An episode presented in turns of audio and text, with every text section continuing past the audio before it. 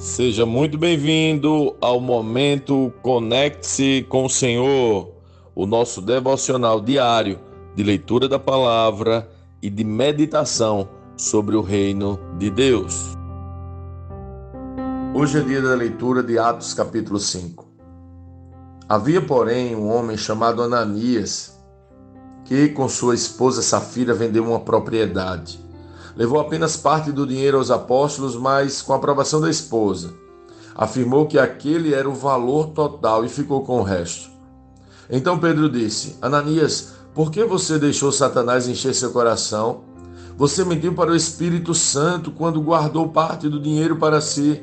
A propriedade era sua, para vender ou não, como quisesse. E depois de vendê-la, o dinheiro também era seu, para entregar ou não. Como pôde fazer uma coisa dessas? Você não mentiu para nós, mas para Deus. Assim que Ananias ouviu essas palavras, caiu no chão e morreu. Um grande temor se apoderou de todos que souberam o que havia acontecido. Então alguns jovens se levantaram, envolveram o corpo no lençol e o levaram para fora e depois o sepultaram. Cerca de três horas depois, sua esposa entrou, sem saber o que havia acontecido. Pedro lhe perguntou: Foi esse o valor que você e seu marido receberam pelo terreno? Ela respondeu: Sim, foi esse valor. Então Pedro disse: Como vocês puderam conspirar para pôr à prova o Espírito do Senhor? Veja, os jovens que sepultaram seu marido estão logo ali, perto da porta, e também levarão você. No mesmo instante, ela caiu no chão e morreu. Quando os jovens entraram e viram que ela estava morta, levaram seu corpo para fora e a sepultaram ao lado do marido. Um grande temor se apoderou de toda a igreja e de todos que souberam desse acontecimento. Os apóstolos realizavam muitos sinais e maravilhas entre o povo. Todos se reuniam regularmente no templo, na parte conhecida como o Pórtico de Salomão. Quando se reuniam ali, ninguém mais tinha coragem de juntar-se a eles, embora o povo os tivesse em alta consideração. Cada vez mais pessoas, multidões de homens e mulheres, criam no Senhor. Como resultado, o povo levava os doentes às ruas em camas e macas, para que a sombra de Pedro cobrisse alguns deles enquanto ele passava. Muita gente vinha das cidades ao redor de Jerusalém, trazendo doentes e atormentados por espíritos impuros, e todos eram curados. Tomados de inveja, o sumo sacerdote e seus oficiais, que eram saduceus, prenderam os apóstolos e os colocaram numa prisão pública. Um anjo do Senhor, porém, veio durante a noite e abriu as portas do cárcere e os levou para fora. Vão ao templo e transmitam ao povo esta mensagem de vida, disse ele. Desse modo, ao amanhecer, os apóstolos entraram no templo, conforme haviam sido instruídos, e sem demora começaram a ensinar. Mais tarde, o sumo sacerdote e seus oficiais chegaram, reuniram o conselho, isto é, toda a assembleia dos líderes de Israel, e mandaram buscar os apóstolos na prisão. Mas quando os guardas do templo chegaram à prisão, os homens não estavam lá. Então voltaram e contaram. A prisão estava bem trancada, com os guardas vigiando do lado de fora, mas quando abrimos as portas, não havia ninguém. Ao ouvir isso, o capitão da guarda do templo e os principais sacerdotes ficaram perplexos e se perguntavam o que aconteceria em seguida. Então, alguém chegou com a seguinte notícia: Os homens que os senhores puseram na cadeia estão no templo, ensinando o povo. O capitão e seus guardas foram e prenderam os apóstolos, mas sem violência, pois temiam que o povo os apedrejasse. Em seguida, levaram os apóstolos e os apresentaram ao conselho de líderes do povo, onde o sumo sacerdote os confrontou. Nós lhes ordenamos firmemente que nunca mais ensinassem em nome desse homem, disse ele. E mesmo assim vocês encheram Jerusalém com esse seu ensino e querem nos responsabilizar pela morte dele? Pedro e os apóstolos responderam: Devemos obedecer a Deus antes de qualquer autoridade humana. O Deus de nossos antepassados ressuscitou Jesus dos mortos depois que os senhores o mataram pendurando-o numa cruz.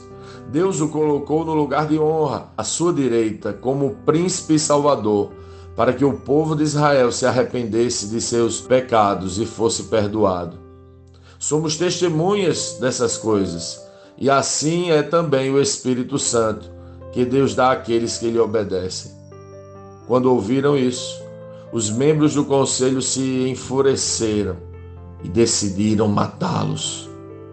Um deles, porém, um fariseu chamado Gamaliel, especialista na lei e respeitado por todo o povo, levantou-se e ordenou que eles fossem retirados da sala do conselho por um momento. Em seguida, disse aos demais: Israelitas, cuidado com o que planejam fazer esses homens. Algum tempo atrás surgiu um certo Teudas que afirmava ser alguém importante. Umas 400 pessoas se juntaram a ele mas foi morto e seus seguidores se dispersaram e o movimento deu em nada. Depois dele, na época do censo, apareceu Judas, da Galileia, que fez muitos seguidores. Ele também foi morto e seu grupo se dispersou. Portanto, meu conselho é que deixem esses homens em paz e os soltem. Se o que planejam e fazem é meramente humano, logo serão frustrados. Mas se é de Deus, vocês não serão capazes de impedi-los. Pode até acontecer de vocês acabarem lutando contra Deus. Os demais membros aceitaram o conselho de Gamaliel, chamaram os apóstolos e mandaram açoitá-los. Depois ordenaram que nunca mais falassem em nome de Jesus e, por fim, os soltaram. Quando os apóstolos saíram da reunião do conselho, estavam alegres, porque Deus os havia considerado dignos de sofrer humilhação pelo nome de Jesus. E todos os dias, no templo e de casa em casa, continuavam a ensinar e anunciar que Jesus é o Cristo.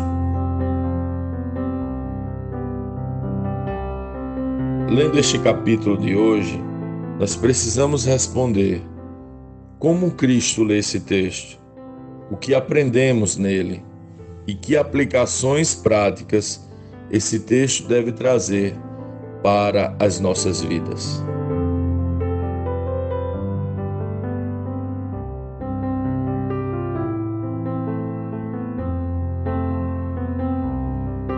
os apóstolos anunciavam no templo e de casa em casa que Jesus é o Cristo. Essa era a missão e é a missão da igreja. Eles estavam totalmente conectados ao Espírito Santo.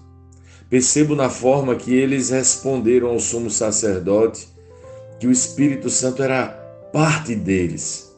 Observem como eles respondem somos testemunhas dessas coisas. E assim é também o Espírito Santo, que Deus dá àqueles que lhe obedecem.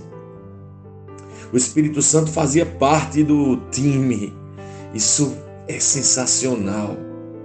Também é sensacional notar na afirmação de Pedro que o Espírito Santo é dado aos que o obedecem. Uau! Você quer ter o Espírito Santo? Você quer caminhar com ele? Então o obedeça. Se obedecermos a ele, ele também será parte de nós. Mas deixa eu te dar um alerta. Você precisa entender o que o Espírito Santo vai fazer em sua vida. O anjo libertou os apóstolos. Eles estavam com o Espírito Santo. Foi sensacional viver os milagres, os sinais, as maravilhas. Essa parte todos nós queremos. Mas a verdade é que, por causa desta maravilhosa missão, os apóstolos foram encerrados numa prisão, ameaçados de morte e açoitados. Você está disposto a sofrer pelo Evangelho? Sofrer pelo Evangelho seria para você uma honra é isso que aqueles que vivem esse chamado vivem. E o sentimento dos apóstolos não era de lamento, de pesar, e nem mesmo quiseram desistir, mas ficaram alegres. Como assim? Quando os apóstolos saíram da reunião do conselho, estavam alegres, porque Deus os havia considerado dignos de sofrer humilhação pelo nome de Jesus. Isso é muito forte. Eles estavam alegres, porque Deus os havia considerado dignos de sofrer humilhação pelo nome de Jesus. Nos tempos modernos, muitos querem a autoridade, os títulos, os sinais, as maravilhas, mas eles estavam alegres por serem considerados dignos de sofrer humilhação. Que tenhamos tanta paixão por Jesus e por seu Evangelho, que tenhamos plena alegria quando formos considerados dignos de sofrer humilhação. Essa é a igreja que tem o Espírito Santo.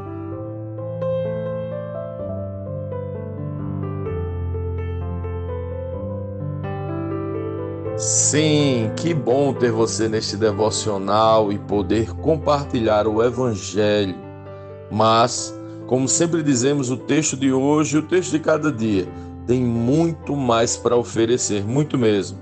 Nosso objetivo aqui é te influenciar a parar um pouco e ler o texto bíblico, pois acreditamos que cinco minutos de vida na palavra podem transformar completamente uma vida. Que Deus te abençoe leia, medite, comente, pergunte e adore o Senhor no seu lugar secreto. Conecte-se com o Senhor.